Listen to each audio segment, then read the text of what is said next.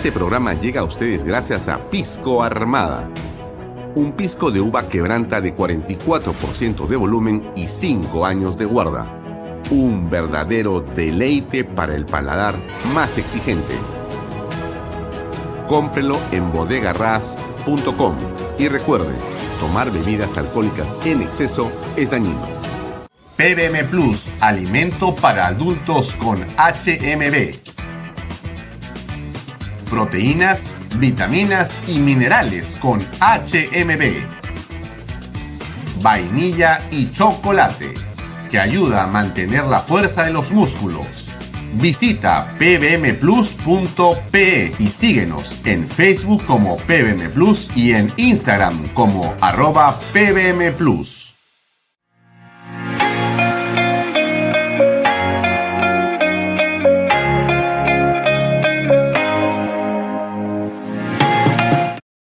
¿Qué tal amigos? ¿Cómo están? Muy buenas noches. Bienvenidos a Vaya Talks. Creo que mi cámara está un poco... A veces el enemigo... Ahora sí, ya, perdónenme. Este, ¿cómo están? Mi nombre es Alfonso Valle Herrera y estamos aquí conectados a través de Canal B, el canal del Bicentenario, para llevarles una edición más de Vaya Talks. Nos pueden seguir en mis redes sociales, las de Alfonso Valle Herrera. Nos pueden seguir también en las redes sociales de Canal B. Tienen ustedes, eh, por cierto, eh, Facebook, Twitter, ah, YouTube.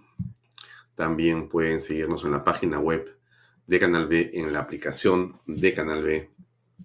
Y también pueden seguirnos en directo vía las redes sociales de Expreso, porque salimos en conjunto con Expreso. También, por cierto, usted puede eh, ver, escuchar este programa completo, todas las ediciones de Vaya Talks de lunes a viernes, el día domingo, desde las 5 de la tarde por PBO Radio 91.9 FM. Bueno, es muy interesante todo lo que pasa en la política peruana. Quizá el día de hoy el interés de nosotros no sea necesariamente hablar de todo lo ocurrido el día de hoy. Usted ha visto eh, ese despliegue de poder del presidente Pedro Castillo. Esa circunstancia muy singular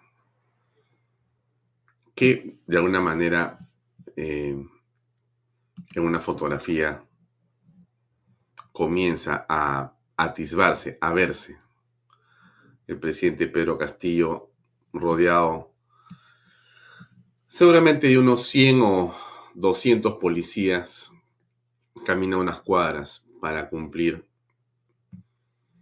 con dar su testimonio ante la Fiscalía de la Nación, porque él es indicado como el cabecilla de una organización criminal. Pedro Castillo Terrones, presidente de la República. Para ello sale de Palacio caminando, cruza algunas calles de la ciudad de Lima y básicamente tiene que ser protegido vamos a decirlo claramente, por cientos de efectivos policiales. Ante, por supuesto, la protesta de muchas personas, y en fin. Pero no es ese el, tema central del programa del día de hoy.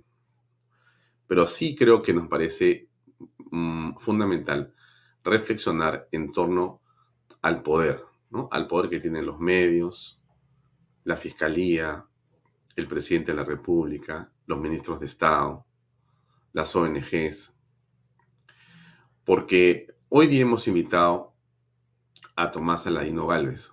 Como usted recuerda, aquí también hemos invitado hace unos días a Pedro, a Pedro el otro fiscal supremo destituido, fiscal de la Nación destituido. Y en ambos, como en otros casos, se va observando un patrón que es el tema de mi reflexión del día de hoy viernes, que tiene que ver con el patrón eh, de la organización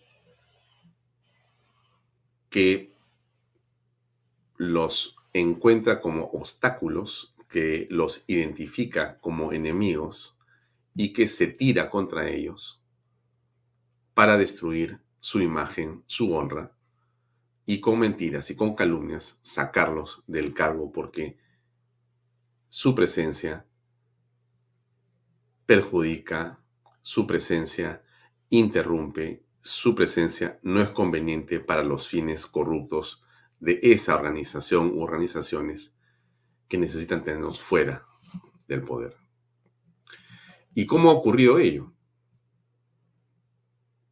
Mire, mire usted lo grave que es. O sea, no es posible, no es posible que personas honorables, personas que han hecho de, digamos, su trabajo, su vida eh, académica y profesional, eh, el mayor activo y seguramente el mayor legado para sus familias, sean denostados y destruidos por la acción mediática de grupos interesados en corromper al país.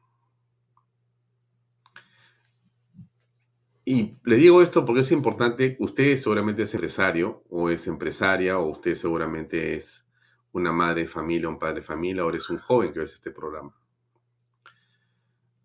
Tenemos que tomar conciencia que estamos ante un riesgo tremendo y mayor.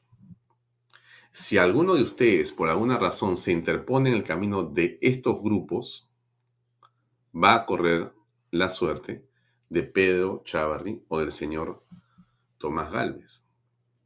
Y eso es algo que no se debe permitir y que no podemos aceptar. Si nosotros como sociedad aceptamos que eso es algo em, frente a lo cual no vamos a decir o no nos va a llevar una reflexión que lo evite en el futuro, entonces estamos cavando realmente la tumba moral del Perú.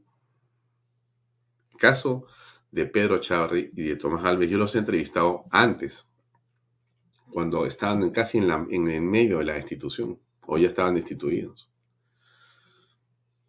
Hace poco estuvo acá Pedro Chavarri, ahora va a estar con nosotros Tomás Galvez. Vamos a conversar con él de lo que ha ocurrido en su caso y también de qué reflexiones le traen, quiénes son los enemigos. Son las compañías constructoras. Ha sido el presidente Vizcarra. Han sido ONGs, han sido medios. ¿Por qué? ¿Qué intereses económicos o de poder hay detrás para destruir estas, digamos, biografías, estas vidas? Entonces, cuando vemos a Pedro Castillo Terrones caminar con 300 policías por la ciudad. Por supuesto que nos llama la atención, ¿no? Porque todo esto no es sino a lo que tiene que llevarnos a pensar qué tipo de país eh, tenemos, qué tipo de país queremos y qué tipo de país eh, estamos dispuestos a, digamos, impulsar, ¿no? ¿Por qué país vale la pena luchar? Encontré una entrevista hace unas horas. Eh, alguien me pasó un contenido. Comparto con ustedes esto porque me parece interesante. Es un político argentino, Milei. Escúchelo usted y trate de comprender las similitudes con el caso peruano. A ver, ¿qué le parece? Milton Friedman, que era un gigante, decía, las políticas no tienen que ser evaluadas por las intenciones, sino que tienen que ser evaluadas por los resultados. El socialismo donde se aplicó puro fue un fracaso en lo económico, en lo social, en lo cultural y además hay un pequeño detalle. Asesinaron a 150 millones de personas. Punto uno. Punto dos. Entonces la pregunta es, hey, loco, ¿qué pasa acá? Digamos, la, la evidencia empírica te está jugando en contra. Mirá la basura que es Cuba, la basura que es Venezuela, la basura que es Corea del Norte, ¿sí? Digamos, o sea, yo no veo a todos estos zurdos de mierda queriéndose ir a vivir ahí. Entonces la pregunta es, si toda la teoría económica la destruye, si toda, digamos, la evidencia empírica lo destruye, ¿por qué estos tipos siguen abrazando esta basura?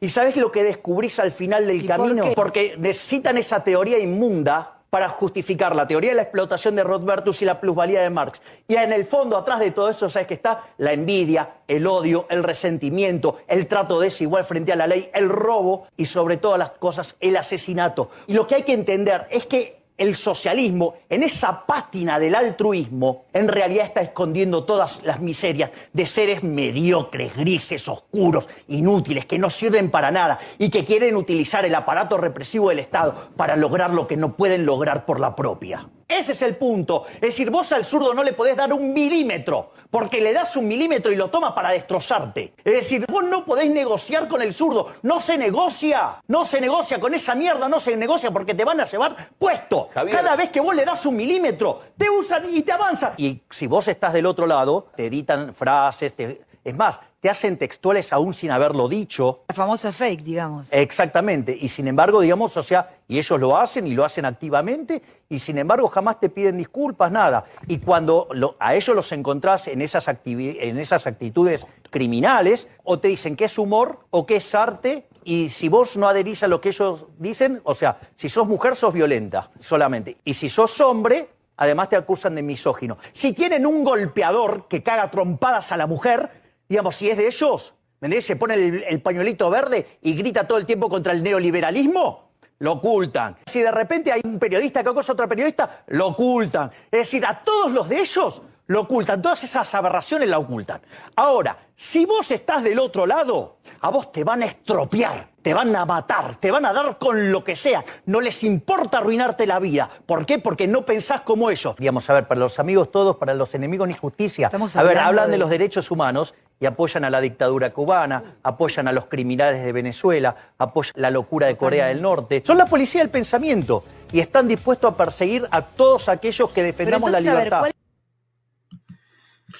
La policía del pensamiento, ¿no? Usted, usted que ha escuchado a mi ley, usted seguramente identifica que en lo que él ha dicho hay muchas cosas que son un calco de lo que pasa en el país. Y le digo esto porque lo que pasa en Argentina, pasa en Chile, está pasando en Colombia, porque esto es una arremetida que tiene que ver con el continente y el Perú es el centro también de este esfuerzo de estos grupos. Esto no es una teoría de la conspiración, no, son hechos objetivos. Mi ley parece peruano. Parece que te está contando el caso de Galvez y de Chávar, entre otros más, ¿no? Porque hay muchas otras personas que han sido destruidas por estas ONGs en combinación con ministros de Estado o con presidentes de turno. Y son estas ONGs y estos políticos que quieren volver al poder para continuar destruyendo honras de quienes se oponen, básicamente para que ellos hagan dinero. Entonces, eso está ahí dando vueltas. Yo siempre eh, trato de sacar cosas positivas de todo. Por eso le traigo este tema, este viernes, para que usted reflexione. Porque nos corresponde a los peruanos encontrar el mejor camino en unión. Y tenemos que tener claro dónde están los enemigos del país. Claramente. ¿Qué modelo de sociedad queremos? Libertad, inversión, respeto por la familia, por la vida. Un Estado que sea eficiente, no grande, eficiente. Un Estado de derecho, un imperio de la ley. Eso queremos los peruanos. No empresas abusivas no empresas mercantilistas. No. Sí empresas que sean solidarias. Sí empresas que sean competitivas. Sí meritocracia. Entonces, porque lo que tenemos que ir construyendo entre todos los peruanos de buena voluntad es este imaginario del país, que es el sueño, ¿no es cierto?, que, que tenemos derecho a aspirar pero tenemos que saber claramente quiénes están con el país y quiénes se quieren servir del país. El Estado no es para servirse de él, la patria no es para usufructuar de ella.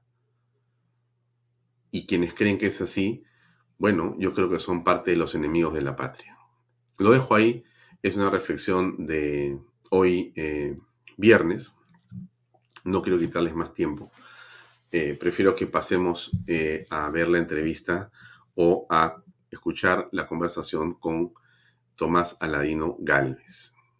Vamos a una breve pausa eh, del auspicio y enseguida viene la entrevista con eh, Tomás Aladino Galvez. Por favor. Invierta en terrenos en Paracas con los portales ubicados a solo 25 minutos del aeropuerto de Pisco y ahora a muy poco tiempo de Lima por la nueva autopista. Por eso los terrenos aquí se revalorizan rápidamente. Regístrese y aproveche las ofertas online. PBM Plus, proteínas, vitaminas y minerales y ahora también con HMB, recuerde, vainilla y chocolate. No olvide que el ejercicio favorece su sistema inmune y que una buena alimentación es su mejor defensa. Compre PBM en boticas y farmacias a nivel nacional. Para más información, visite la web pbmplus.p y sígalos en Facebook y en Instagram. Pisco puro Armada, pisco de uva quebranta de 44% de volumen y 5 años de guarda. Un verdadero deleite para el paladar más exigente. Pisco puro Armada, cómprelo en bodegarras.com. Y no se olvide que tomar bebidas alcohólicas en exceso es dañino.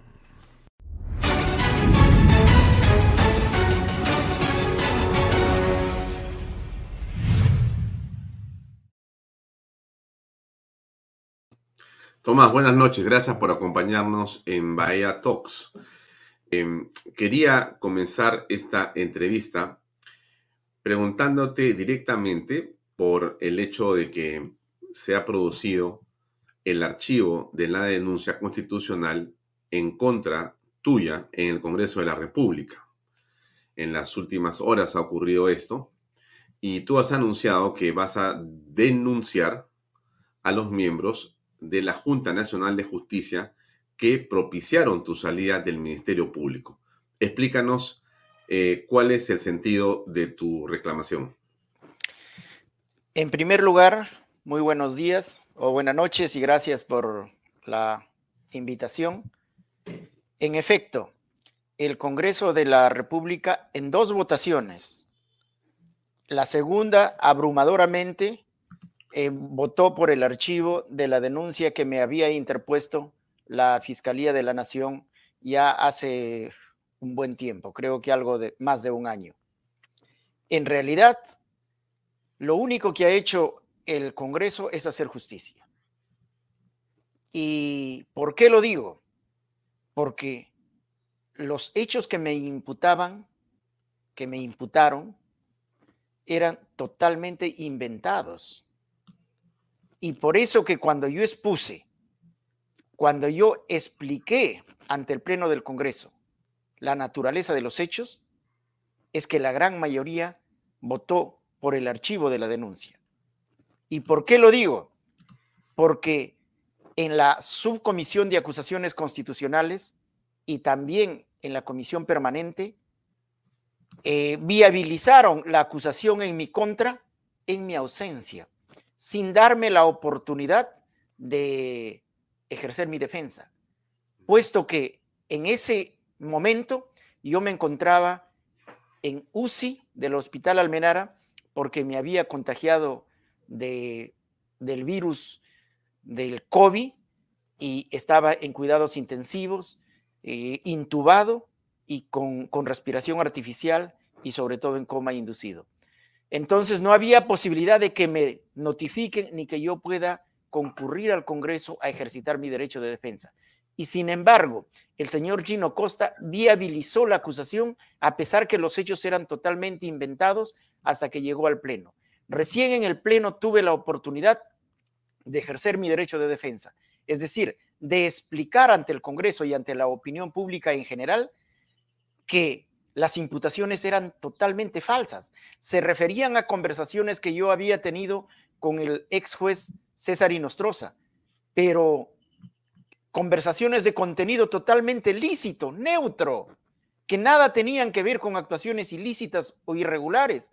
Y yo me comuniqué obviamente con el señor Inostroza precisamente porque trabajábamos juntos en la Academia Nacional de la Magistratura y en esas circunstancias eh, nos comunicábamos con cierta frecuencia por cuestiones del propio trabajo, de la función y también por algunas cuestiones de amistad que habíamos desarrollado al trabajar conjuntamente. Entonces, era absolutamente inventadas las eh, acusaciones en mi contra. Por eso que cuando expuse en el Pleno del Congreso, la mayoría votó por el archivo. Ante ello, se interpuso una reconsideración por el Partido Morado, pero luego en la votación de la reconsideración, ya mayoritariamente eh, votaron por rechazar la reconsideración y el archivo quedó firme y ya salió la resolución en que la denuncia y las imputaciones en mi contra han quedado eh, archivadas. Eso es en cuanto al primer punto respecto a la, al archivo del caso en el Congreso. Eh, Tomás, em, en realidad eh, lo que se conocía es que había sido denunciado por la presunta comisión de delitos de organización criminal, patrocinio ilegal, cohecho activo específico y tráfico de influencias. ¿Qué fue lo que se te había imputado para llegar a estas tres o a estas cuatro figuras delictivas? Mira, como te digo, no tiene ningún sentido. ¿De qué se trataba? De unas conversaciones con el juez Inostroza. La primera, en donde le solicito que evalúen debidamente el caso de un rondero que había sido condenado al decir de los propios ronderos injustamente. Y el caso estaba en casación en la sala de Inostroza. El Ministerio Público tenía un convenio de apoyo recíproco con las rondas campesinas a nivel nacional y específicamente con las rondas de San Martín, de donde era eh, natural el rondero condenado. Y ante ello, en ejecución del convenio, una delegación de ronderos de San Martín vino a exigirme que en aplicación del referido convenio se haga conocer a la Corte Suprema, en este caso a la sala presidida por el señor Inostroza, de que se trataba de una condena arbitraria, que la policía le había sembrado un arma de fuego porque tenían problemas con la ronda y que sin embargo lo habían condenado seis años. Ante ello, en presencia de los ronderos, llamo a Inostroza porque me dijeron que ahí estaba el caso y con Inostroza, como digo, trabajábamos juntos, teníamos amistad y teníamos los números telefónicos. Entonces llamo y le pregunto, ¿y qué cosa le digo?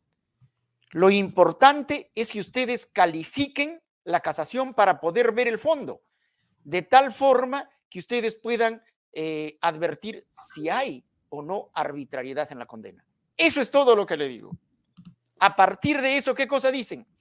que yo interferí con Inostroza, con quien tenía intercambio de favores, etcétera, y por eso pertenecía a los cuellos blancos del puerto. El otro punto, son cuatro puntos, pero si alcanza el tiempo, el segundo es el sí, siguiente. Por supuesto, la idea es que nos expliques. Ya, el siguiente punto es de que supuestamente yo a pedido de Inostroza atendí a una persona que tenía una, un proceso en la Fiscalía Contencioso Administrativa que en ese momento estaba a mi cargo. ¿De qué se trató?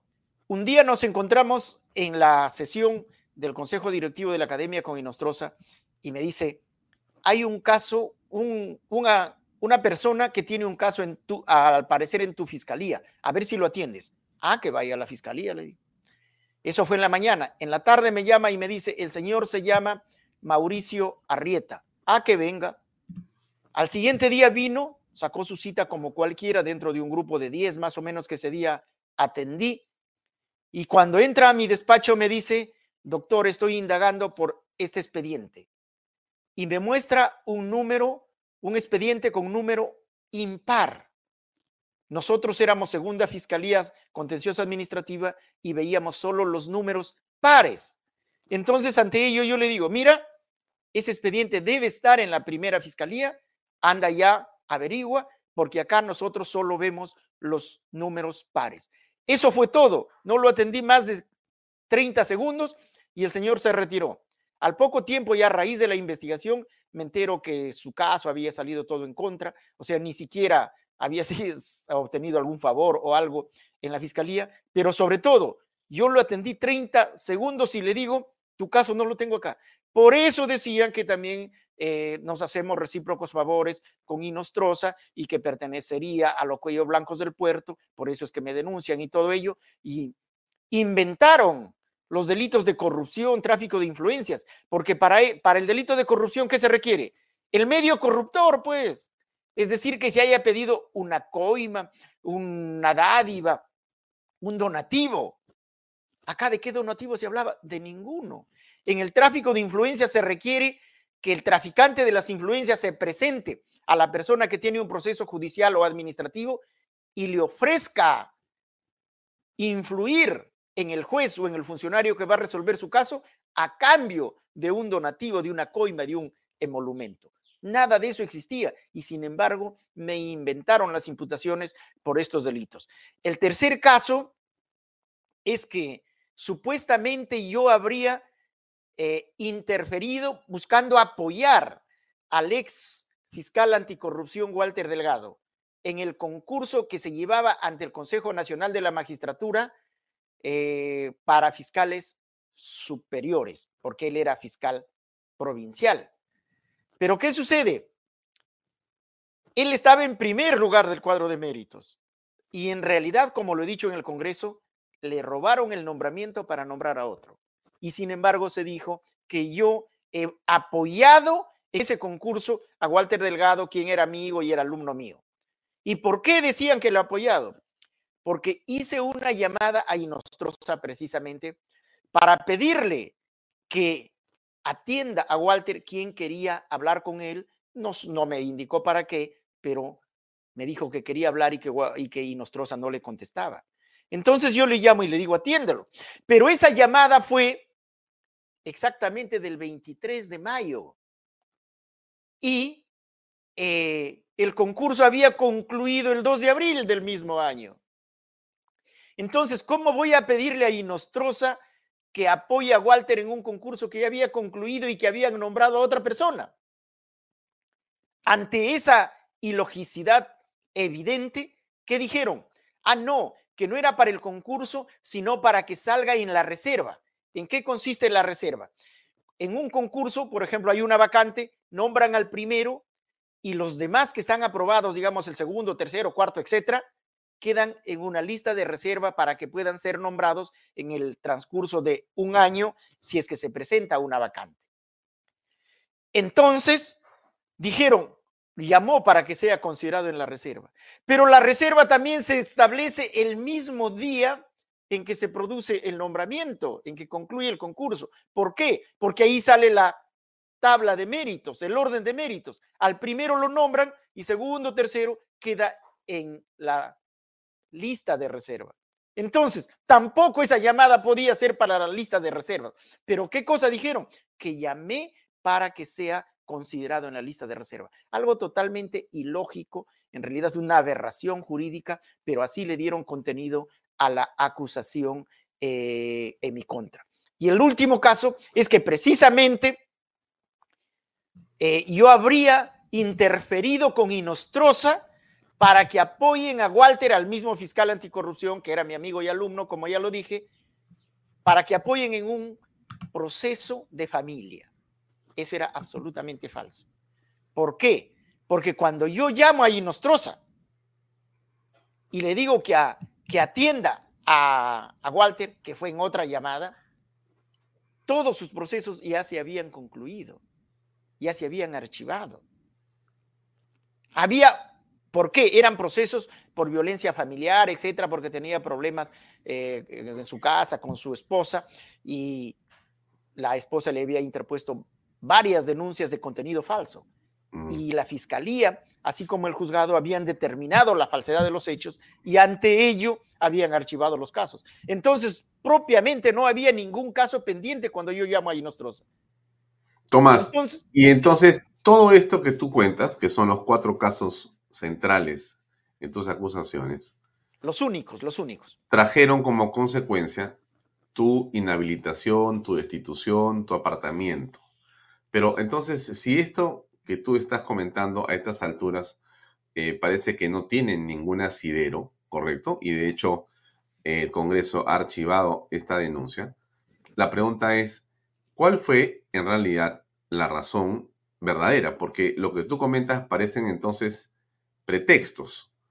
Si son pretextos para sacarte de la fiscalía, la pregunta es, ¿por qué era tan importante sacarte de la fiscalía de la nación a ti? Mira, cuando se empezó a investigar a esta empresa Odebrecht por parte de los fiscales eh, Rafael Vela y José Domingo Pérez, estos señores lo encubrieron a esta empresa. Lo encubrieron definitivamente. Y además también estaban encubriendo eh, las investigaciones al expresidente Vizcarra.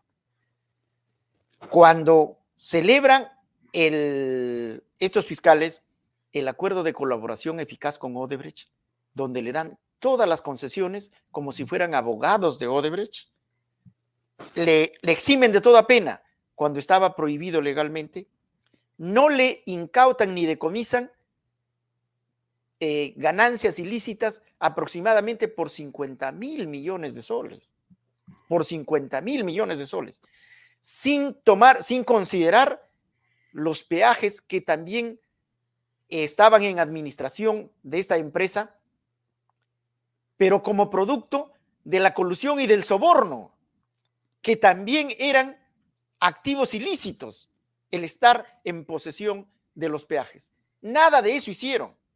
Entonces, yo, en primer lugar, pido ante la Fiscalía que llamen a los fiscales para que expliquen qué está pasando. Ante la negativa de la Junta Nacional de Justicia, yo interpongo denuncias contra estos fiscales ante la misma Junta, ante control interno, ante la Junta de Fiscales Supremos, digo, y la Junta de Nacional de Justicia, pero nadie hizo nada. Todos los encubrieron. Por esa situación es que se levantaron en mi contra todas las fuerzas del mal, que yo los llamo, eh, capitaneadas por las varias ONGs y por determinados medios de prensa y también por algunos fiscales, se levantaron en mi contra para denunciarme y esa fue una persecución implacable que llegó a oídos de la Junta y la Junta, que había sido designada por prácticamente por Vizcarra, porque el Consejo Nacional de la Magistratura se desactivó innecesariamente, solo para controlar la Junta. ¿Por qué te digo? Porque es cierto que había cuestionamientos como los, contra los miembros del Consejo Nacional de la Magistratura, es cierto. Pero habían los suplentes, pues. Y este Consejo Nacional de la Magistratura era democrático porque tenía representantes del Poder Judicial, del Ministerio Público, del Colegio de Abogados, de las universidades, de los colegios profesionales, etc. Y era una composición democrática del Consejo Nacional de la Magistratura. Eligieron cada una de estas instituciones a su representante titular y a su representante suplente. Si es que tenían problemas, los titulares, obviamente, pues los sacaban y llamaban a los suplentes y asunto concluido. Pero ¿qué hizo Vizcarra? Para apoderarse del control del Consejo e indirectamente del Poder Judicial y del Ministerio Público. Desactivó el Consejo Nacional de la Magistratura, creó a su antojo, a su conveniencia, la Junta Nacional de Cultura, de Justicia, y fue determinante en la elección de sus miembros. Entonces, estos señores obviamente tenían como principal eh, misión sacarnos a los fiscales, a los magistrados que no comulgábamos con las fuerzas políticas de ese momento, especialmente Vizcarra y Odebrecht, que como se ha dicho, pues Odebrecht ponía presidentes, ¿no es cierto? Eso lo dijo un ministro mismo. Ponía, ponía y sacaba presidentes. Entonces, por eso es que toman en cuenta la denuncia que me habían formulado ante el Congreso, piden informes de esa denuncia y con esos informes, con esas interceptaciones telefónicas transcritas, me saca la Junta. Y yo les demostré en la Junta, así como he demostrado en el Congreso, que todo era lícito, que todas las imputaciones eran inventadas y sin embargo, contra viento y marea, me destituyeron. Y yo les dije en los dos, tres informes orales que hice ante la Junta, que estaban actuando arbitrariamente y que estaban cometiendo delitos e infracciones constitucionales y que yo los iba a denunciar. Luego, eh, como dije, eh, me contagié de, de COVID y he estado prácticamente con cuatro meses eh, inhabilitado totalmente, los primeros días en UCI, luego en el hospital y después ya con una terapia intensiva de la cual ya me vengo recuperando. Y por eso es que no los he denunciado en ese momento, porque la Junta me destituye también cuando yo ya estaba en UCI. Mm. Ni mm. siquiera para reconsiderar, para decir algo. Yo estaba luchando por mi vida. ¿Quién me iba a comunicar que me han destituido? Nadie. Pero así me destituyeron pero yo les dije a estos señores que estaban cometiendo delitos e infracciones constitucionales que yo iba a denunciar y por, eso es de que voy a denunciarlos. Ya. Ahora, eh, vuelvo a preguntarte algo para que nos des un poco más de luces. Hablas de Odebrecht y hablas de Vizcarra y en el camino mencionas a un par de fiscales que son eh, Vela y Pérez. Eh, entonces, la pregunta que surge claramente es, cuál es, digamos, la ligazón entre ellos, porque tendrían que tener un interés común. El interés común, ¿cuál, de, cuál es de, Gal, de, em, Vela y de Pérez eh, contra ti? Porque Oderbech eh, los, les ordenaba eso a ellos. Mira, eso no puedo decirlo, pero lo que sí es evidente y objetivo, que ellos salían a declarar y pedir mi destitución. En múltiples ocasiones lo han hecho públicamente. Y en el acuerdo. tú eras una amenaza para ellos y para otros. obviamente, porque yo era el fiscal supremo más antiguo que me correspondía ser fiscal de la nación. Y a ellos les aterraba, obviamente, eso, porque yo los había denunciado. ¿Por qué? Porque en el acuerdo de colaboración eficaz favorecen evidentemente a Odebrecht. En primer lugar, como te decía, no le incautan por lo menos unos 50 mil millones de soles de ganancias ilícitas. En segundo lugar, le hacen concesiones que no estaban autorizadas por ley. Pero sobre todo, en tercer lugar, le dan todo eso a cambio de nada, porque ellos no han entregado prueba relevante en sus colaboraciones eficaces. Porque ¿qué tenían que entregar?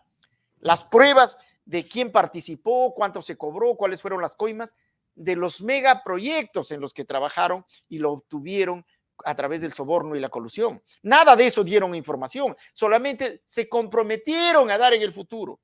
¿Y cómo se van a comprometer a dar en el futuro si para la colaboración eficaz tienes que proporcionar al momento la prueba útil, veraz y oportuna?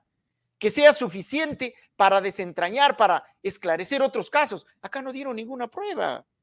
Simplemente dieron pruebas accesorias de contribuciones, de financiamiento de campañas, que en ese momento no era delito, y además pruebas totalmente intrascendentes. Entonces no, les correspondía ningún beneficio y sobre todo se le tenía que incautar los bienes. Y fíjate lo grave. Recordarás que se vendió la hidroeléctrica, central hidroeléctrica de Chagya, más o menos por, un, por unos 5 mil millones de soles. Ese dinero estaba en poder del Estado. ¿Y qué correspondía? Su incautación con fines de decomiso porque eran ganancias ilícitas. Mm. Se había obtenido, esa empresa estaba en posesión Odebrecht de esa central hidroeléctrica a través de la colusión y del soborno. Entonces tenían que incautarlo, tenían que, la venta de esa empresa tenía que pasar a poder el precio tenía que pasar a poder del Estado. Y sin embargo, ellos hicieron todo lo necesario para que retire esos fondos. Le archivaron, mira, y esto permíteme un minuto. ¿Qué sucede? Mira, no le podían entregar dinero de la venta de sus activos mientras tengan investigaciones. ¿Qué hizo Vela y José Domingo? Apuradamente le archivaron la investigación que tenían sin que hayan entregado prueba relevante alguna para que pueda retirar esos 5 mil millones, 5 mil millones de soles de la venta de Changia. Todo ese trabajo fue obviamente para favorecer a Odebrecht. Y estos señores fiscales, y ahí viene el nexo, ellos se pronunciaban a cada momento ante todos los medios de que deben sacarme porque estoy eh, entorpeciendo las investigaciones, porque había dicho que lo están favoreciendo a Odebrecht. Solamente por eso. Y claro, varios miembros de la Junta, varios miembros de la Junta Nacional de Justicia, eh, estaban vinculados a Odebrecht, habían declarado a favor de Odebrecht. Y entonces ahí había más o menos una mancomunidad de intereses que no iban a permitir que yo siga en la Fiscalía Suprema, porque obviamente podía ser fiscal de la nación y el curso de las investigaciones podía cambiar. Ese o sea, en concreto, la razón. En concreto, Tomás, según eh, tu punto de vista, los fiscales Pérez y Vela han estado trabajando para beneficiar a Odebrecht. Pero obviamente lo he denunciado ante el Congreso, ante la Junta Nacional de Justicia, ante la Fiscalía Suprema, ante la Fiscalía de la Nación y ante la Junta de Fiscales Supremos, porque es evidente. Mira, nadie ha querido eh, investigar el acuerdo plenario. A pesar de que ya es cosa juzgada, hay una resolución judicial definitiva y toda resolución es materia de análisis por cualquier persona, por cualquier abogado. Y además, comprometiendo intereses públicos inmensos debería debatirse, pero ¿qué hicieron ellos conjuntamente con el juez? Dijeron, esto es reservado. A pesar de que ya concluyó el proceso, a pesar de que hay sentencia firme, esto es reservado y nadie lo puede ver. Cualquiera que decía algo en contra del acuerdo de colaboración eficaz, se levantaba una persecución total hasta que lo destruían. Y eso es lo que me pasó. Y digo, no es que yo lo diga en este momento, sino que yo lo he denunciado con elementos probatorios ante todas las entidades que te acabo de indicar. Mm. Ahora, ahí te pregunto lo siguiente, Tomás. Eh, y la razón por la cual Vizcarra eh, estaba también proclive a tu salida, ¿cuál era? ¿O cuál ha sido? En primer lugar, tú sabes que Vizcarra estaba comprometido seriamente con Odebrecht está investigado. No sé en qué estado está esa investigación, pero sobre todo, también nosotros defendíamos los acuerdos de la Junta que designaron eh, por aclamación y a propuesta de Zoraida Ábalos y mm, Pablo Sánchez propuso que sea por aclamación, se eligió como fiscal de la nación a Gonzalo Chávarri. Entonces, Después, inexplicablemente, después que ellos lo proponen y ellos lo eligen por aclamación, o mejor dicho, lo designan por aclamación, después ya no querían que juramente. Eso era un despropósito y era altamente sospechoso. ¿Y por qué no querían, según tú? Bueno, eso, eso no lo puedo decir. el dato objetivo es que no querían, porque hubo cuestionamientos. ¿Pero por qué sospechas? Hubo cuestionamientos de que salieron los audios, pues supuestamente de eh, que lo vinculaban con los cuellos blancos. Chavarri nunca, sí, nunca ha estado investigado por los cuellos blancos, en ningún momento. Sin embargo, dijeron que no debe juramentar. Y eso era un despropósito y yo asumía que sí debe juramentar. Y luego cuando juramenta Chavarri, Chavarri, ¿qué cosa declara? Iniciando su gestión, que va a desarchivar el caso de Chincheros, donde estaba comprometido seriamente Vizcarra, y obviamente apoyamos esa decisión, que era la que correspondía y debería ser. Y por eso que Vizcarra y Odebrecht, obviamente, eh, se levantaron en mi contra y con sus influencias lograron eh, separarme del Ministerio Público. Una pregunta, Tomás. ¿En qué ha quedado el tema de Chinchero con Vizcarra? Mira, como te digo, yo ya estoy fuera del Ministerio Público bastante tiempo y sobre todo he estado con internado, he estado con el COVID, no conozco en qué estado está, pero aparentemente no ha habido ninguna investigación, a pesar de que eh, aparentemente se habría archivado de una manera por lo menos dudosa y Chavarri en su momento dijo que correspondía reabrir la investigación, pero no sé en qué ha quedado. Mm, ¿Y por qué no, ya no se escucha a Odebrecht? Ya no se escucha a Odebrecht por la sencilla razón de que ahora hay otras cosas digamos, no sé, de presunta corrupción vinculada a las altas esferas políticas que, que ha acaparado los titulares. Y además, porque justamente, ¿quiénes son los que sacan la noticia? Los medios de prensa. Y no hay ningún medio de prensa, o por lo menos pocos medios de prensa, que les interesa que se conozca o que se investigue a Odebrecht. Porque mira, sobre estos casos de, las investigaciones de Odebrecht. Tenemos, creo que investigaciones ya cinco, seis años y hasta ahora no hay una acusación siquiera, Mm, lo un cual, poco raro, significa, ¿no?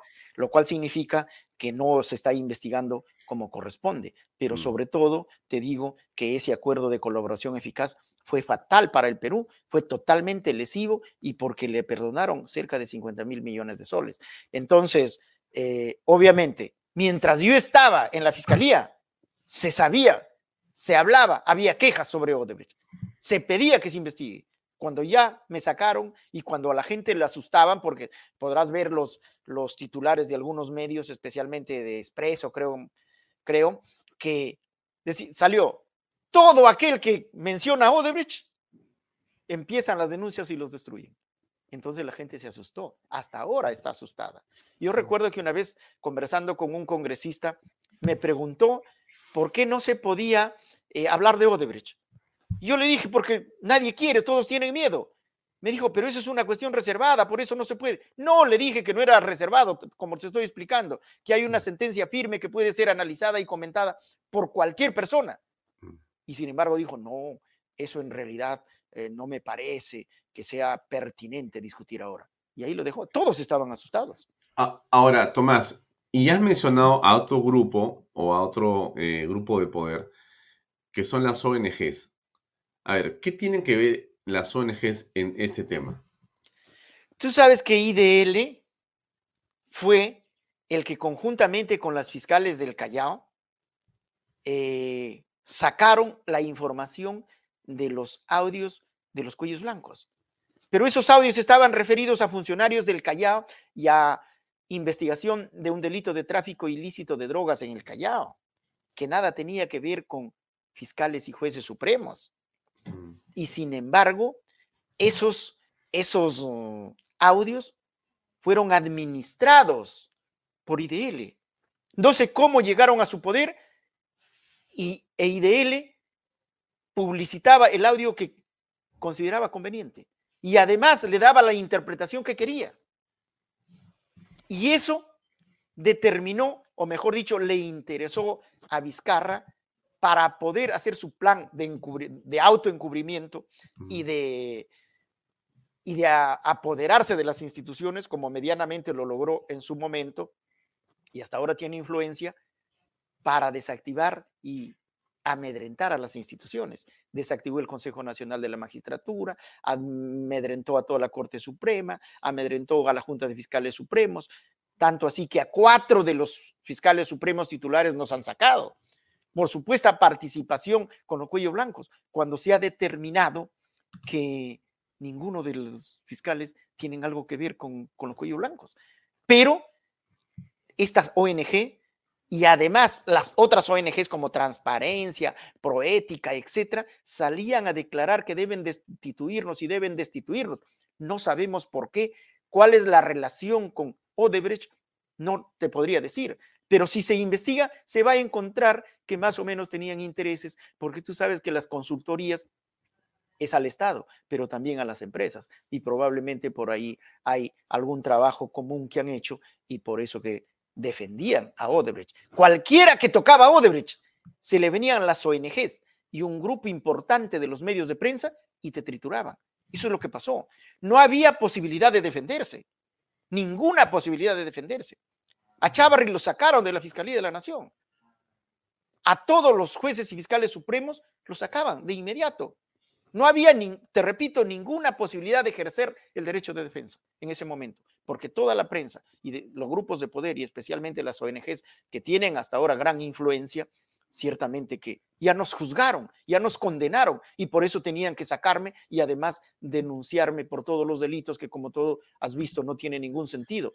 Sin embargo, eso ya va cambiando. En este momento ya el Congreso pudo entender que no tengo nada que ver. Y si evalúan otros casos, se va a llegar a la misma conclusión. Lamentablemente, también eh, mucha gente tiene miedo pues, y sigue actuando por temor.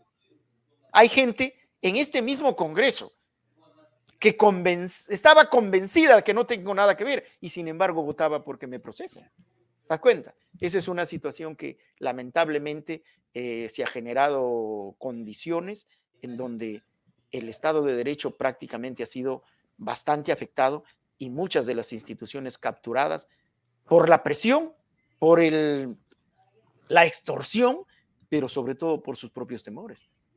Mm. Ese es el gran problema que tenemos ahora. Porque fíjate, mira, mira lo que pasó, ¿ah? para que te des cuenta una cosa. Cuando vacaron a Vizcarra, 105 congresistas convencidos. Y después, para que saquen a Merino, cuando sacaron a Merino, solo 19 congresistas que no habían votado por la vacancia son los que pusieron al presidente. Para que veas cómo estaban tan amedrentados, cómo estaban tan atemorizados los miembros de las instituciones que sucedía ese tipo de cosas. 19 votos se imponen a 105. Para que veas nomás cómo estaban funcionando las cosas. Mm. Ahora, eh, esta salida tuya del Ministerio Público, ¿qué consecuencias te ha traído, Tomás? No, pues a mí me ha destruido mi vida profesional. Yo he sido profesor con bastante reconocimiento en casi en todas las universidades del país. Eh, He escrito como 20 libros resolviendo problemas del Ministerio Público. Las editoriales todas me han cerrado las puertas, incluso las que me debían no me han pagado y, me sacaron de todas las universidades. Eh, toda mi vida académica, eh, editorial, concluyó y me sacaron del Ministerio Público, que era mi fuente principal de ingresos. Y sobre todo me llevó a, una, a un estado casi de, de depresión en que el COVID me atacó fácilmente y, y estuve más de dos meses en, hospitalizado. Eso ha sido grave realmente para mi familia, para mí ha sido la destrucción. Y he tenido una carrera brillante que la comunidad jurídica lo conoce. Mm. Mis, mis textos, mis libros hasta ahora los citan en las sentencias por el Poder Judicial, por el Ministerio Público, pero ya no me citan a mí, sino citan a los autores que me citan, para que tengas una idea. O sea, me han desprestigiado tanto que ni siquiera una idea que yo he vertido lo toman en cuenta eh, considerando mi nombre, sino toman la, la, idea, pero atribuyéndole la autoría a otro, a otro que me cita. ¿Te das cuenta? La destrucción ha sido total para mí, para mi familia, naturalmente. Y entonces, cuando tú dices que vas a hacer una denuncia, eh, en realidad, ¿cuál es el objetivo de la misma? Mire, el objetivo de la misma es que se investigue, en primer lugar, cómo está actuando la Junta Nacional de Justicia.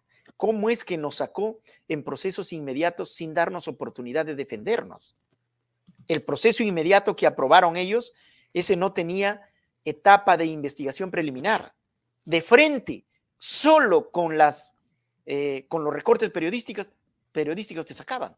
Así lo han hecho. Así no puede funcionar las instituciones. En mi caso específico, han cometido varios delitos y varias infracciones constitucionales que yo soy agraviado y obviamente tengo que denunciar para que se investigue y se sancione eh, eventualmente.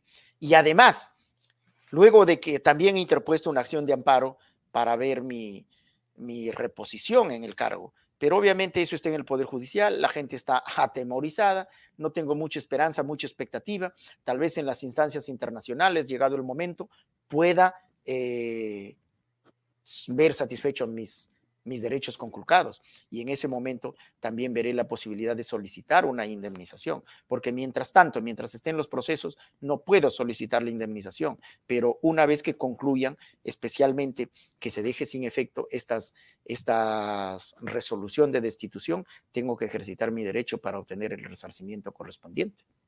Mm.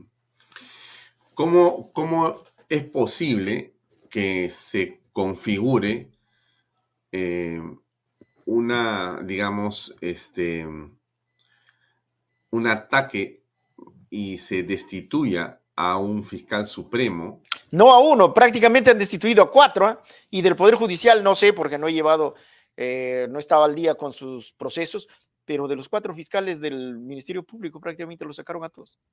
Mm. Solamente quedó. los que se han quedado son los corruptos. No puedo afirmar eso porque eso sería una irresponsabilidad, pero sí han estado, eh, digamos, mm, defendiendo intereses por lo menos, por lo menos dudosos. Y eso la prensa los ha publicitado ampliamente, que en el caso de la doctora Soraya Dávalos, ¿no? que ¿Y asumió qué, te parece justamente la actuación de Zoraida Ábalos con respecto a todo lo que hemos visto y también a eh, el señor Vizcarra, al señor Sagasti y al señor Castillo? Mira, en cuanto a la doctora Ábalos, obviamente, al interponerme esta denuncia totalmente infundada, con imputaciones inventadas, la verdad que su trabajo deja mucho que desear. Eso es en el caso que conozco al detalle. En los demás casos, conozco por lo que se publicita por la prensa. Y obviamente su actuación es absolutamente cuestionada. Sobre todo, cuestionan su acceso al cargo. Es decir, eh, que falsificó documentos, etcétera, para eh, su nombramiento. Pero eso es lo que se ha publicitado. No puedo hacer otra apreci- apreciación porque yo soy abogado y hablo con pruebas. Lo que los datos objetivos que se conocen, puedo hablar. Más allá no. En el caso de Vizcarra, la se ha publicitado cómo habría recibido dinero. Eso no lo tengo que decir yo, lo ha dicho la prensa, no en una, sino repetidas veces. Es más, han solicitado prisión preventiva contra él. Se supone que solicitan pri- prisión preventiva a los fiscales cuando tienen elementos de pruebas suficientes de que se ha cometido el delito. Ahora no le han concedido, está bien, ha ejercido su defensa y está muy bien, pero esos hechos que aparentemente son claros, son evidentes, dejan, describen la conducta de, de este señor, además de que ya las otras cosas que se conoce ha, eh, en los últimos tiempos ha tenido pues una actuación totalmente criticable. Y en este caso que yo conozco, que me consta, es el haber nombrado una Junta Nacional de Justicia para desde ahí manipular al Poder Judicial y al Ministerio Público. Eso está clarísimo. Entonces, este señor obviamente no me merece ningún respeto, ¿no es cierto? En el caso del señor Pedro Castillo, hay cosas que, que están saliendo a la luz, que se investigue y sacaremos las conclusiones que correspondan. De momento, no puedo eh, opinar una cuestión porque no hay un dato objetivo que me lleve a una conclusión, como sí existe en los demás casos a los que he hecho referencia y a los que tú me has preguntado.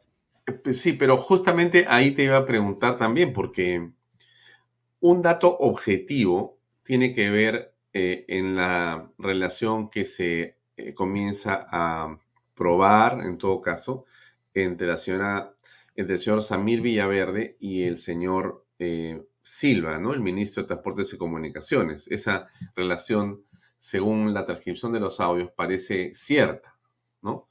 Eh, ¿qué, ¿Qué opinas sobre esos audios, por ejemplo? Mira, te digo que yo estoy solicitando mi reposición. Aun cuando remota, tengo la esperanza de que así va a ser. Y eso puede salir en cualquier momento porque está para que el juez resuelva. Muy bien. Si eso es así, yo puedo tener acceso al cargo y mis palabras de ahora me estaría descalificando para Ya. conocer un caso. No puedes eso decir nada. quiero, quiero ser responsable y espero que me comprendas. Ya, o sea, tienes ahí una luz de esperanza. Claro que sí, por eso, por eso que he interpuesto la acción, pues si no, no hubiese interpuesto la acción, ¿no es cierto? Bien, bien. Déjame ir a una pausa comercial de unos segundos y quiero entrar a otra parte de la entrevista, por favor, contigo, Tomás. No te vayas, por favor. Unos Perfecto. comerciales y regresamos, amigos. Invierta en terrenos en Paracas con Los Portales, ubicados a solo 25 minutos del aeropuerto de Pisco y ahora a muy poco tiempo de Lima por la nueva autopista. Por eso los terrenos aquí se revalorizan rápidamente. Regístrese y aproveche las ofertas online. PBM Plus, proteínas, vitaminas y minerales y ahora también con HMB, recuerde, vainilla y chocolate. No olvide que el ejercicio favorece su sistema inmune y que una buena alimentación es su mejor defensa. Compre PBM en boticas y farmacias a nivel nacional.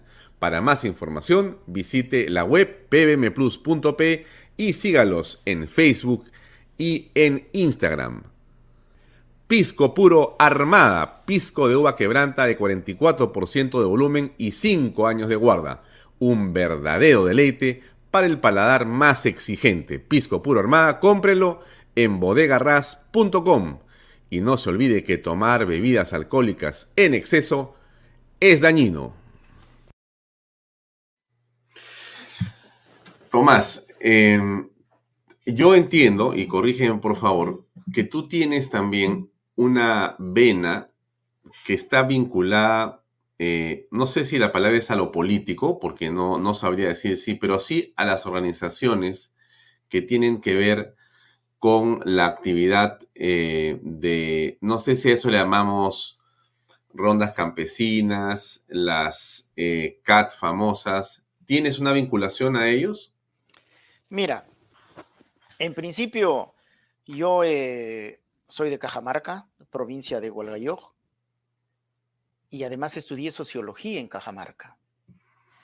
He participado en las rondas yo desde su creación desde el año más o mm, por lo menos desde el año 1977, 78. Ya, pero ahí te pido una precisión, Tomás. Una cosa parece ser la ronda campesina y otra parece ser los comités de autodefensa. Claro, claro que sí. Estoy hablando de rondas. Estoy hablando de rondas campesinas de, Defínemelo, por favor, para que la gente entienda, porque hay una ley que está en este momento en discusión. Mira, las rondas campesinas son organizaciones sociales autónomas e independientes organizadas conforme a ley. La ley es 27 908 que le da facultades para eh, resolver conflictos, para prestar seguridad, para fiscalizar y controlar la ejecución de presupuestos públicos en sus comunidades y sobre todo para participar en la, en la gestión y desarrollo de sus comunidades. Esas son las rondas campesinas. Los comités de autodefensa son organizaciones creadas por el propio gobierno en el tiempo de Sendero Luminoso, precisamente para eh, organizar a la comunidad, a la sociedad, para enfrentar a Sendero Luminoso. Ellos eran grupos eh, armados, dirigidos mayormente por el ejército, por las Fuerzas Armadas, que después, cuando terminó la subversión, ellos seguían organizados y también han buscado participar en la gestión, desarrollo de su comunidad. Y al respecto acaba de salir una ley que los reconoce y les autoriza para participar en gestión y desarrollo de su comunidad. Esta es la ley última, creo que ha salido hace dos, tres días nomás. Eso sería cuestión de analizar, no quiero decir nada en contra de ellos, pero yo te estaba hablando de las rondas campesinas. Entonces yo soy rondero de nacimiento, si quieres. He participado desde 16, 17 años, 18 años en la resolución de conflictos desarrollado por las rondas. Después estudié sociología en Cajamarca y allí he estudiado a las rondas. Entonces, cuando vengo a Lima, nunca me he separado totalmente de las rondas porque siempre estaba en contacto con la gente, siempre regresaba a Cajamarca, etc. Y cuando ya he sido fiscal adjunto supremo, se creó el Centro de Asuntos Culturales, Interculturales, Comunidades y Rondas Campesinas del Ministerio Público. Y a mí me eligieron como, me designaron como director. Entonces yo he coordinado con todas las rondas, con todas las rondas a nivel nacional he realizado actividades de capacitación, de coordinación, etcétera. Por eso es que justamente los ronderos de, San Martín, en el caso que me comuniqué con Inostrosa, vinieron a exigirme que cumplamos, que cumplamos con el, con el convenio. Entonces yo he estado en esa materia, siempre he sido, he tenido bastante trabajo social, bastante sensibilidad social, porque yo me no puedo ser indolente ante los problemas, ante la injusticia, ante las cosas sociales. Y por eso que aparte de mis funciones, mi despacho normal en la Fiscalía, yo he realizado la labor de director de asuntos interculturales del Ministerio Público y sábados y domingos viajaba a trabajar con las rondas. Entonces, en ese sentido, tengo bastante acercamiento, obviamente, y eh, y puedo decirte de que hasta este momento, hasta este momento, las rondas me reconocen como uno de sus, eh, de sus mm, profesores, porque los capacito, y, inclusive como uno de sus líderes, pero obviamente ese es otro punto, porque no tiene que ver nada con la política, porque la, el principal atributo de las rondas campesinas es su autonomía general, tanto de autonomía del Ministerio Público, del Poder Judicial, de la policía y de los partidos políticos. Por eso es que en los últimos... Ahí te hago la pregunta, por eso me, gracias por la, la, la precisión sobre tu vinculación, porque se habla mucho ahora del poder que tienen o podrían tener las rondas campesinas. Y en muchos momentos el presidente de la República, en sus mensajes a la nación o en otros momentos, habla del poder de las rondas como una, digamos, eh, un poder paralelo al que tiene constitucionalmente la Policía Nacional y la Fuerza Armada. O sea, él apela permanentemente a que los ronderos, como si fueran una especie de brazo político del gobierno o, de Perú Libre, ¿no? De hecho, se han visto eh, caminatas de ronderos, o de algunos por lo menos, hacia Lima. Eh, se ha mostrado esta danza de los machetes o estos golpes de machetes con la pista, sacando chispas, o sea, tratando de mostrar que los ronderos están con el gobierno del presidente Pedro Castillo. ¿Cuál es tu opinión al respecto? Mira, no te voy a decir ni siquiera mi opinión, sino la realidad de las cosas. Ajá. Porque mi opinión puede ser discutible. Mira, los ronderos, te puedo garantizar que son una organización autónoma e independiente. Eso ha permitido que existan aún, a pesar de digamos, la oposición de algunas autoridades como organizaciones y sobre todo las organizaciones con mayor expectativa. Fíjate que te puedo decir que en Cajamarca, donde funcionan las rondas con bastante, eh, digamos, éxito, la delincuencia ha bajado a, los, a su mínima expresión. Cajamarca es la región más pobre y, em, y debería tener un mayor índice de delincuencia. Sin embargo, es la más pobre, pero tiene el menor índice de delincuencia. Tanto así que la propia fiscalía, ha tenido que trasladar a fiscales de Cajamarca a otras regiones porque ya no tenían que hacer. Mira, Pero esas, cifras a las que tú te refieres son actuales. Pero claro, claro que son actuales. Cuando yo he estado. Estás hablando de, cuando hemos hecho, Mira, cuando hemos hecho el, cuando hemos hecho el primer congreso de fiscales en Cajamarca. ¿Cuándo? Eso, eso ha sido más o menos en el marzo del 2018. ¿ya? ya. Ahí se determinó esas cifras y las cifras no cambian pues de un momento a otro. porque eso es un trabajo. hace cuatro años me estás hablando de esas cifras. estoy hablando, no, pero como sigo coordinando con la gente, con la, ronda, sigue, el estado de cosas se mantiene. la situación es la siguiente, de que en los últimos tiempos, lamentablemente, políticos, muchos políticos aventureros, o en todo caso, agitadores políticos, se han acercado o han pretendido acercarse a la ronda y tomar el nombre de la ronda para apoyar determinadas opciones políticas. Y en este caso, yo te digo categóricamente que gran parte de las personas que tú has hecho referencia, que salen con sus machetes, esos señores no son ronderos. No son ronderos. Fíjate que cuando yo estaba, acababa de salir de UCI, organizaron en la Universidad de San Marcos un Congreso Nacional de Rondas. Y a los ronderos de toda la vida que habíamos trabajado, casi a nadie habían convocado. Venían de partidos políticos y prácticamente fue un Congreso político, no de rondas. Entonces ahí eligieron incluso a una Comisión Nacional de Unificación, supuestamente, pero no eran ronderos, sino políticos. Y mira, ahora se había previsto para, para el primero, el 1 y el 2 de julio, el Congreso Nacional de Rondas para elegir a la Central Nacional de Rondas Campesinas Nativas y Urbanas del Perú. Pero lamentablemente, lamentablemente, eh, se está, esta comisión se ha politizado enormemente. Y entre ellos, como son intereses políticos, entre ellos ya se han peleado y existen hasta tres grupos. Entonces, como yo estoy trabajando, yo estoy coordinando con las rondas campesinas, rondas campesinas nativas y urbanas de Lima, y soy de la junta, me ha elegido en la junta directiva de esta central macro regional que comprende a Lima, Callao y Lima provincias.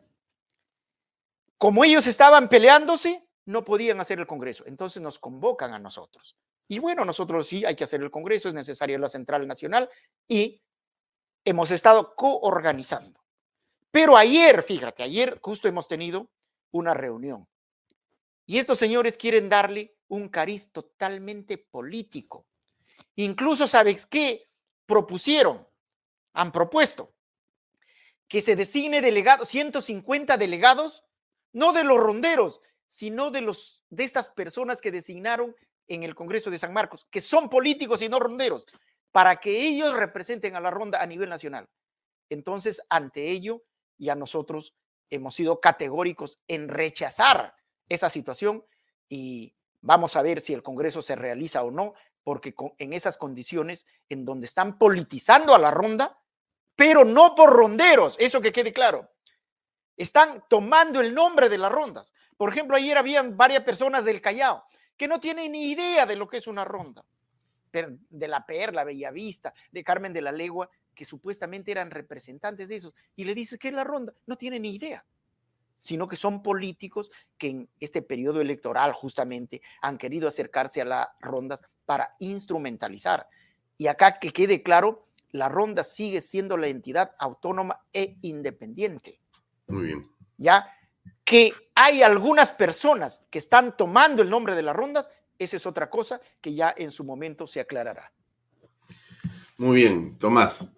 Eh, creo que hemos tocado varios temas eh, y solamente para terminar, hay un momento eh, o una coyuntura penal, ¿no es cierto? Porque en realidad estamos apreciando acusaciones, estamos apreciando investigaciones, pero hay un ambiente muy negativo en torno a, digamos, la situación en el país con respecto a los líderes, a los gobernantes. Em, parece ser que no hay esperanza de encontrar personas honestas. La gente siente desesperanza, hay una gran molestia, ¿no? Lo, lo, lo, lo ves y casi todas las autoridades, salvo honrosas excepciones que las hay, pero son pocas, son excepciones, están vinculadas a temas eh, de corrupción. ¿Qué reflexión te merece esto tú que has estado en la cumbre y que podías volver también a la fiscalía? Mira, yo creo que lo que te dices hay que tomarlo con bastante cuidado y con bastante reserva. Es una consecuencia de la judicialización de la política, o al revés, de eh, la politización del del órgano jurisdiccional, de la justicia. Ese es el problema. La garantía en una democracia y el funcionamiento de sus instituciones es que sean autónomas. En la democracia tiene que haber instituciones autónomas que establezcan un contrapeso para funcionar, para que la democracia funcione. Acá, ¿qué ha pasado? Con la politización de la justicia y al revés, la judicialización de la, política, mm. nos hemos generado un problema. ¿Por qué? Así es. Porque a cualquier persona, mira, ahora hay dos tipos penales abiertos. Organización criminal y lavado de activos. Así es. Yo he escrito al respecto, pero tengo que reajustar ahí algunas cosas. Ojalá las editoriales ya eh, me den la oportunidad. Tengo que ajustar. ¿Por qué? Con esos tipos penales te pueden denunciar por cualquier cosa, por lavado de activos, organización criminal. Y una investigación, cinco, seis, siete años, y no concluye. Es grave lo que está pasando. Entonces, mira, yo te digo. O sea, lo que estás diciendo es que cualquiera puede ser liquidado prácticamente. Escúchame, escúchame esto, porque. Cualquier persona. Cualquier persona, hermano. Cualquier persona puede ser liquidado. Mira, yo te puedo decir con toda franqueza que soy uno de los fiscales con mayor éxito y uno de los mayores académicos a nivel nacional. ¿Y sabes qué? Me han hecho polvo. ¿Por qué? Solo porque busqué que la justicia funcione en el caso de Odebrecht. Solo por eso. Y fíjate, solo por eso me han hecho trizas, así, literalmente, trizas. Entonces, yo entiendo que hay algunas personas que tienen que ser investigadas y tienen que ser sancionadas, pero hay muchas personas, y estoy seguro de eso, que también están sufriendo la misma persecución que yo he sufrido. Si no se desjudicializa la política, vamos a tener este problema siempre. Porque, ¿sabes qué? Por ejemplo, ya me destruyeron. Bueno, yo soy abogado, no soy político, no hay problema, puedo rehacer mi carrera. Pero un político ya no, pues ya lo sepultaron. Entonces, eso ha generado la desconfianza total en las instituciones y en las autoridades. Mm. La garantía de que tengamos paz y seguridad y aspiremos al bienestar es que nuestras instituciones democráticas funcionen. Si nuestras instituciones no funcionan, solo, solamente vamos a tener caos. ¿Y ahora qué sucede? A todas las instituciones buscamos destruirlas. Mira, al Consejo Nacional de la Magistratura, que tuvo problemas y que había que llamar a sus suplentes, lo destruyeron y pusieron una institución, la Junta Nacional de Justicia, totalmente politizada. Entonces, como está politizada, esta controla Poder Judicial, Ministerio Público, y en consecuencia ya no vamos a tener una, un Poder Judicial y un Ministerio Público independiente, autónomo. O sea, la única forma es desmontando el JNJ, la Junta Nacional de Justicia. Yo creo que eso tiene que ser uno de los primeros pasos. ¿ah? Eso tiene que ser uno de los primeros pasos. ¿ah? ¿Las Juntas Fiscales? No, eso tiene que hacerlo el Congreso, pues, porque eso es con, con ley y es más, con modificación constitucional. ¿Por qué? Porque hicieron una modificación constitucional para implementar la Junta. Y esta Junta obedece a sus mentores, a quienes los nombraron. ¿Quiénes? Vizcarra y todo su, todo su grupo, en el que, en ese momento le... O sea, para ti, Tomás Galvez, Vizcarra sigue teniendo poder en la fiscalía. ¿Cómo, cómo? A ver, no te entendí. Para ti, eh, Vizcarra sigue teniendo poder en la fiscalía. Pero obvio, pues, porque a él, él, ha designado a la Junta y la Junta tiene el control del Poder Judicial y Ministerio Público. ¿Entiendes? Es más, creo que ha destituido cuántos jueces supremos. A, a cuatro, mira, de los seis fiscales supremos, nos ha destituido a cuatro, por la nada. O por lo menos en mi caso te puedo decir categóricamente, con cargos inventados.